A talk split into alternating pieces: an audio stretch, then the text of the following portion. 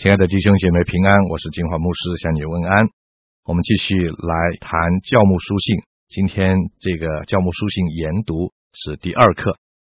那在这里特别提醒你一下，就是我们预备了教牧书信研读的讲义，你可以来信向金华牧师索取，我就会寄给您。这样你在读的时候呢，就可以一面参考一面听讲。上一次我们谈到研读教牧书信要注重两件事，第一就是信条。第二就是治理，我们稍微开了头讲了一点关于信条，就是讲到信条就是把信仰系统化，或者我们称它做信经。因为当时在教会里出现了异端，为了能够让信徒知道自己信什么，而且向那些异端能够宣称自己的信仰是多么的特殊和重要，所以呢就开始出现了信经。提摩太前书三章十六节我们提到，就是其中的一个例子。那么，信仰呢？这个字呢，也因为异端的出现呢，意义也有所改变了。我们上次说到，当时的人他们说我们信耶稣是讲到个人跟耶稣的关系。后来因为异端的出现呢，就必须用信仰这个词来代表他们所信的是什么。所以呢，信仰这个字不再是讲到个人的关系，也是讲到你信的是什么。我想这个对我们今天的牧羊是很重要的。我们不但要让我们信耶稣的人弟兄姐妹能够信耶稣，有个人跟神的关系，更重要的就是让他知道他到底信的是什么。那么今天我接下去继续讲这个这一点哈，那里讲到教会的领袖呢，必须要根据使徒的教训来维护受神所托的正统信仰。当时异端的出现，什么是真的？什么是假的？什么是对的？是什么错的？什么是正统的？什么不是正统的呢？你根据什么标准来衡量呢？所以保罗在他的书信里面就特别强调使徒的教训。所以当初教会里面每一次一讲到他们正确的信仰的时候，就是讲到使徒的教训。他们强调使徒的教训是这么样的重要。然后就用根据使徒的教训来回应异端的搅扰，在这个教母书信里特别提到所信的道，那在我们中文圣经里面常常被译成真道，这就是指的使徒的教训。所以当我们读到教母书信的时候，讲到真道所信的道啊等等的时候，你就知道我们所谈的是使徒的教训。那么所谓真道呢，其实也就是。系统化以后的信仰，就是信经跟信条的由来了。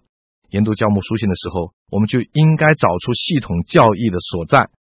这里呢，保罗常常一再的反复的叮咛教牧要持守和教导信徒守住真道。那个持守守着这个字呢，哈，在提摩太后书第一章第十四节是非常重要的。因为保罗在提后一章十四节就劝勉提摩太说，要常常守着从前所交托你的善道。这句话最能够把教牧书信这种特有的措辞表现出来。因为交托这两个字，希腊文的意思呢，就是指银行怎么样子接受人保管一笔存款，受托的人银行有义务要好好的保管这笔被托管的钱。将来要原封不动的归还，不但是原封不动，还要连本带利来归还。所以那个交托的一个字，就是讲到我怎么样子给你，你就要怎么样子的保管。那提摩太后书一章十四节里也提到善道，在原文的意思呢，就是讲到美好的交托，也就是美好的托管物。神把他的美好的托管物，就是信仰，给了我们。保罗说，提摩太呢。你要好好的守住所交给你的这个好的保管物，这就是所谓的正统信仰。所以后来的信仰呢，就不再是代表早期信徒的个人跟基督的关系，而且还加上就是我们强调我们所信的是什么，就是我们所说的任性。有人认为教牧书信提摩太前书第三章十六节，上次我们已经解释过了，就是保罗引用初期教会最早的信经。这也就说明了，当时教会已经有固定的用这样的信经来任性的行为或者是聚会的活动了。那么接下来我们讲到，就是教牧书信注重的第二件事情。刚才讲到第一件事情是讲到信条，第二件事情就是讲到治理，就是怎么治理教会呢？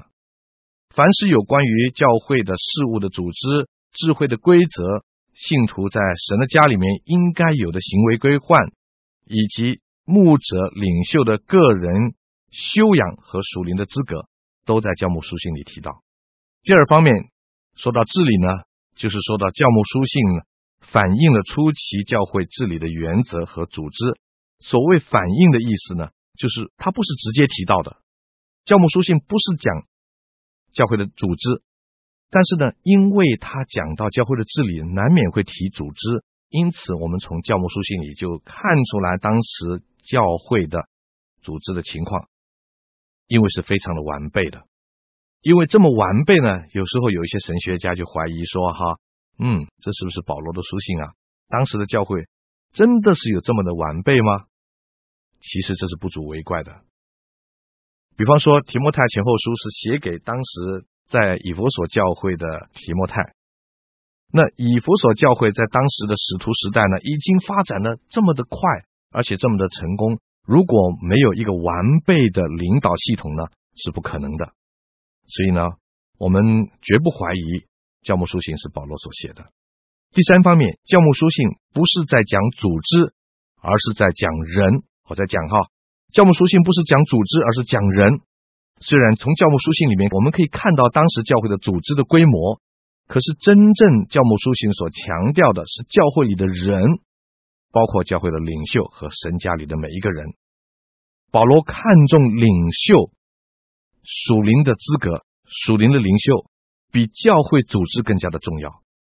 当保罗强调治理教会的规律的时候呢，他实在不是在强调组织，而是强调教牧、教会的领袖他的属灵的修养和品格。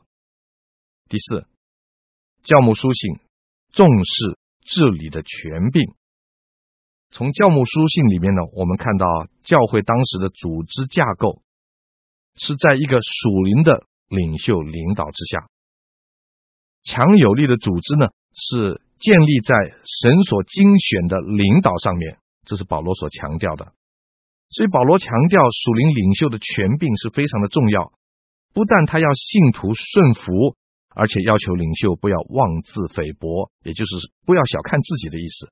你是神所拣选的，你是神所托付的，你有属灵的权柄来治理。神的教会，你不要轻易的放弃这样的权柄。所以呢，从这一点我们就可以提醒啊，现代的教会呢，不要花太多的时间在组织的架构上面。哎呀，花了很多的时间舍本逐末呢。我们反而要把我们的心思注意在最核心的问题上，就是领导人的素质。第五方面。教牧书信指导教会领袖要看重信徒的素质。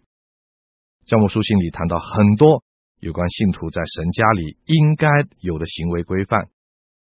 教牧书信也要求属灵的领袖要不断的严守真道，抵制异端，用忍耐来处理那些不守规矩的人，就是对人是非常的看重的。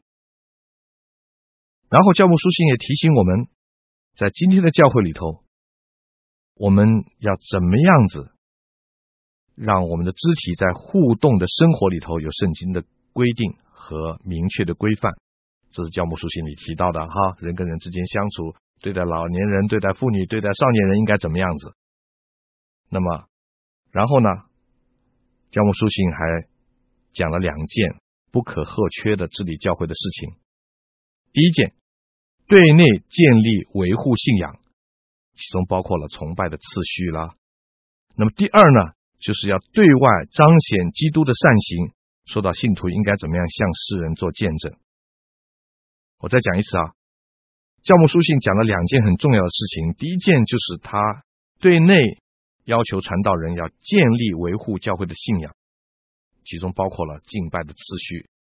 第二呢，就是对外要彰显基督徒的善行，说到基督徒应该怎么样在这个世界上用好行为向世人见证神自己。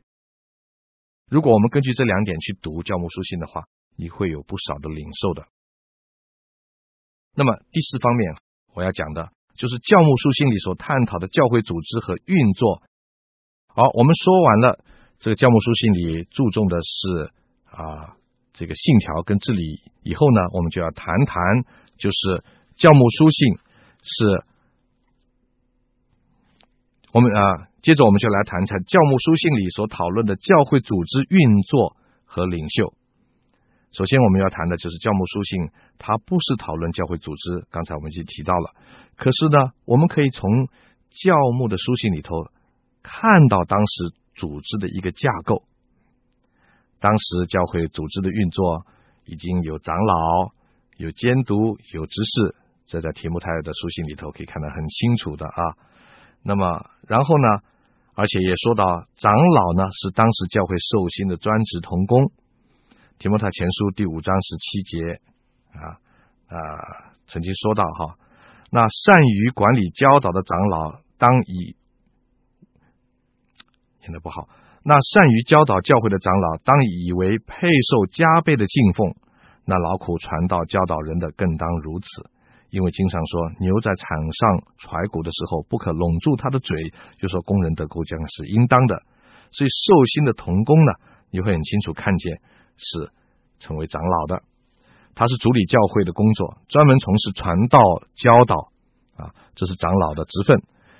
那么教会里呢，除了这个主理的传道以外，还有呢，就是专门从事教导的长老。而这些这个教导的长老呢，圣经里面说他们的薪俸应该比一般人要收入要高一倍，可见当时教会啊对神的仆人是相当敬重的。那有人就讨论说，到底应该是一倍是什么意思呢？我们不在这里论，意思就是说他们要备受敬重。以后我们再会在研读的时候会谈到。那么这里我们就顺便提一下，就是长老和监督有什么区别？因为在教牧书信里头，同时提到长老，同时提到监督啊。那么有圣经学者认为呢，他们基本上应该是相同的职分。那因为文化的差异造成使用名称的不同。比方说，主要是以犹太背景的教会呢，他们就保留了犹太人的传统，称教会的领袖、传道人是长老。那么主要是以外邦信徒为主的教会呢，他们就称罗马行政官的主管的习惯呢，用这样的习惯来称呼教会的领袖为监督。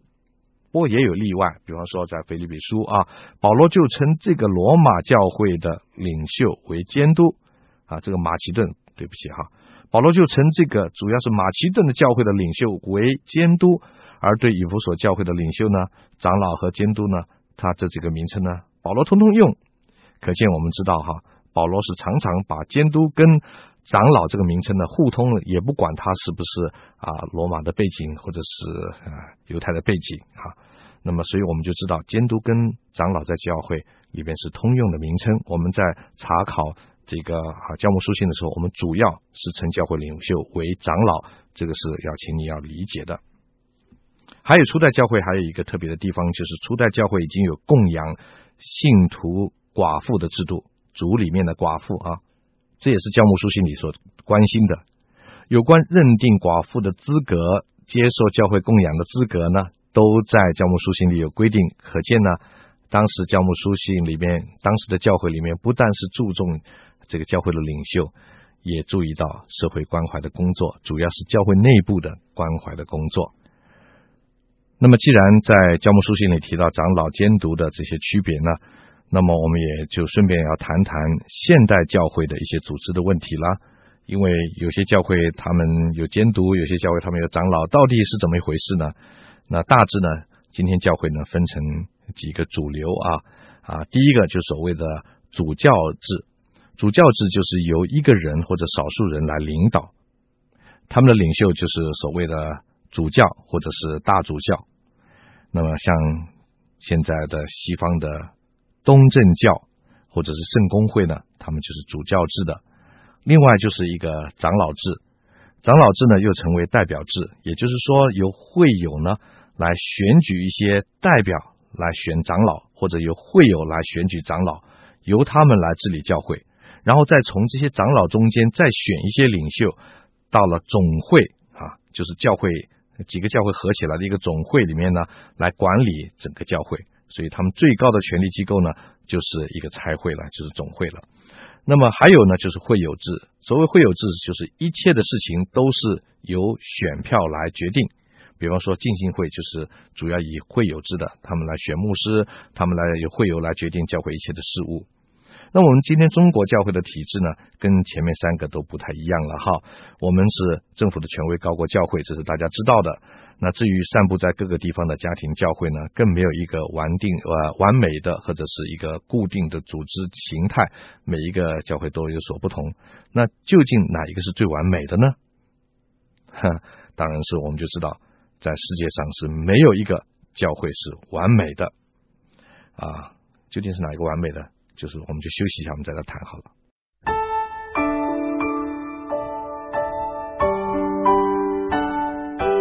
弟兄姊妹，您现在正在收听的节目是良友圣经学院晋升课程教牧书信研读，请继续留意收听。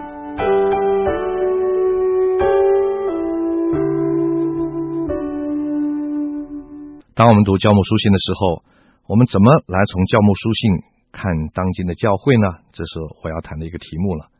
首先，我们就要说到，世界上没有一个所谓的完美的教会制度。啊，现在的教会，有的人说我要主教制，我要长老制，我要会友制，不管是什么体制，我们中国现在教会的体制也是有所不同，这都不重要，重要的是在教牧书信里，我们要承认一件事情，就是世界上没有一个完整的教会的体制。如果神认为这个体制是这么重要的话，神一定会给我们一个，但是神没有给我们，就是为了让我们能够知道。神看重的不是那个组织，而是强调属灵领袖。教牧书信里面，保罗特别强调属灵的领袖。神重视他工人生命的素质，过于组织。教牧书信在提摩太前书，保罗强调属灵领袖的三个重要的生命特质，就是领袖对神的信心，对自己的气球心，啊，也就是对自己的自我要求了，还有就是对别人的。爱心，这是领袖的这个主要的保罗提到的三个生命的特质。另外一方面呢，教牧书信也告诉我们，属灵的领袖他可以没有一个团体所赋予的权利，可是他不能没有神所赋予的属灵权柄。属灵的领袖是神所拣选的，他不是一个政治团体。所谓政治团体，不是指的政府，呃，教会团体也是一个政治团体啊，他也可以。没有教会所给他的一个领导的权柄，可是他不能没有神所赋予他的权柄，就是他是神所拣选的，神给他无上的管理教会的权柄，透过圣灵来管理教会。属灵的领袖，他为了遵从神这样无上的权柄，他就有义务让圣灵来管理自己，然后呢，来保护教会的信仰。治理教会，从教牧书信里边，我们就可以知道，神要用的属灵的人是透过教会的组织去领导、去实践他属灵的权柄，而不是单单透过组织去架构一个教会。啊，这一点我们要认识。所以，不管你的教会是有形的、无形的，啊，是啊哪一类的教会，今天呢，我们都知道是透过一个神所拣选的属灵的领袖去治理、去牧养的。啊，因为只有属灵的属灵的人，他有属灵的信心，神才会把他的善道托付给他。这是教母所教母书信里面讲的很重要的，就是属灵的善道托付给他。保罗在提摩太前书一章十二节说到：“我感谢那给我力量的，我们的主基督耶稣，因他以我有忠心，派我服侍他。”这是讲到神的委派啊，这是最重要的，最能够代表一个属灵的人怎么样能够成为信徒的领导。神的仆人，那就是他被神拣选啊。然后不要忘记，属灵人被拣选，他做什么事情呢？就是保罗在这里讲到，是神把神的善道委派给他，交托给他。他是一个神道理的保管人，所以传道人最重要的工作就是把这个神的道理好好的教导的完全，好好的教给弟兄姐妹，好好的保守不被异端来腐蚀。属灵的领袖为了遵从神无上的权柄，他就有这样的义务，要来保护信仰、治理教会。我们有了这样的理解以后呢，当我们在在读这个研读教牧书信的时候呢，就会注意到其中所讨论的到底是什么是善道，到底是什么样的人才是神所拣选的，他的职务是什么等等哈，都在教牧书信里可以看得到。接下来我们就进到另外一个题目，我们要谈一谈教牧书信所讨论的异端背景。我们知道教牧书信。有关于卫护真理这部分呢，是占了很重要的分量，因为在初代教会的时候，在教会里慢慢的出现了一种异端，这些异端呢，在教会里会混淆信仰。保罗因为看见这种事情呢，就认为就必须在教牧书信里来指导他的年轻同工怎么样来卫护真理。那么，所以当我们读到教牧书信的时候，里面有很多关于卫护真理的事情。如果你现在能够明白它的背景的话，我们将来读的时候呢，就比较容易理解。我们知道异端呢，都是出于人理性的产物，所以它常常有一套理论是从头脑出来的东西，就会变得很复杂。不但复杂呢，而且有时候还互相矛盾。那么我们只是呢，把这个。理论呢，做一个简单的介绍。首先呢，我们就谈谈，就是当时的异端，他们主要的论点是什么？他们相信神和物质是永恒的，那就等于是二元论了。神和物质是同时存在的，所以呢，神是利用物质来造了世界，而不是从无变有的。那么，因为物质。物质界呢是恶的，唯有灵，也就是灵界是善的，这是他们的观念啊。所以呢，属灵的神呢，他也是善的。那么属善的神，他为了创造这个宇宙，同时又必须要用到属恶的物质。那么神是善的，他不能去靠近恶的物质，所以他必须派出他的发射物，来到了物质界跟物质接触。然后用利用物质呢来创造这个世界，所以呢，他们就认为这个发射物就叫做勇士单元。这个勇士单元这个发射物一旦离开了神以后呢，就朝向物质界就走去，一路的走，越走就越远，一直到他跟物质接触以后呢，就创造了世界。因为他们认为在这个中间。有很多的勇士单元，有一系列的勇士单元，每个单元呢各有它自己的名称和谱系。神在最上，而最下呢就是下面就是天使，再下来就是魔鬼，最下面才是人。所以人呢想要靠近神呢，就必须想办法要用一个方法去追求，使他能够在这个勇士单元里面一步一步的。登这个勇士单元的阶梯，以致有一天能够靠近神，达到了得救的地步。所以呢，他们就强调，在这个过程里头是有一种神秘的灵智啊，灵智就是啊圣灵的灵啊，智就是智慧的智啊，属灵的一种智慧。那么他们必须要能够找到这个属灵的智慧以后呢，才能够得救。所以这种异端呢，他们就不相信耶稣的神性，他们不相信耶稣跟神是同等的，更是不相信有复活这么一回事。他们只相信无穷的家谱，认为在这个永世的单元里面，一系列的家谱展开呢，那所以呢，他们鼓励人去研究这些家谱。为什么要研究家谱呢？是为了要知道自己在勇士的单元里面到底是在什么地方，然后根据自己的地位呢，借着那种特殊的口令，就攀登勇士单元的阶梯，一路上去，最后能够通神，然后得救。而可惜呢，这种特殊的口令啊，只有那些获得特别灵智的人才可以得到，所以啊，他们就拼命的去追求这种神秘的智慧。追求神秘智慧的方法是什么呢？就是要使自己脱离一切属恶性的东西、低等的物质界的事情，因为要往上爬嘛，你可以想象得到，所以就用尽量用自己的方法，努力去制服肉体。他们认为耶稣就是获得灵智的最好的榜样。因为呢，他成为神所发射出来比较高等的勇士单元，所以他才会被称为神的儿子，比一般的人的强。所以耶稣只是他们的一个榜样，耶稣只是神所发出来的一个发射物，所以他们根本不承认耶稣就是神。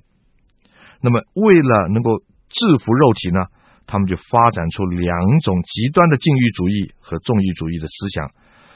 极端的禁欲就是说，要严格的禁止肉体的活动。因为物体是恶的，身体也是恶的，所以七情六欲都需要加以压制。而纵欲主义呢，就是认为既然肉体是恶的，所以你怎么对付它都不会改变它的本质，所以要故意的尽量放纵情欲，来把它毁灭。这一端的错误到底在什么地方呢？刚才我们一面讲的时候也稍微提了一点，就是他们完全否认了神是自有拥有的。他们认为神跟物质是同时存在的，这是一个极端的二元论的思想，使他们不相信神的创造，不相信是使无变有的神，用他口中的命令来创造了这个物质的世界，同时也创造了生命。他们也否定了耶稣的神性，认为耶稣只不过是比一般人高等的受造物。既然耶稣是被造的，他就不可能从死里复活，也不能救赎人类。他们呢，就是提倡用人的思想强辩属灵的事物啊，这个在教牧书信里你可以看得到的。所以他们就鼓励人用头脑，而不是用信心去接受神的话。提摩太前书第一章第四节说，他们是用荒谬无凭的话语和无穷的家谱来辩论。提摩太前书第六章第四节又责备他们是自高自大，一无所知，只好问难辩论。其实呢，这个异端呢，就是犹太宗教思想跟世俗的希腊思想的混合物。这个异端强调家谱、禁欲、纵欲的思想，所以呢，很容易就混进犹太基督教的思想的里面。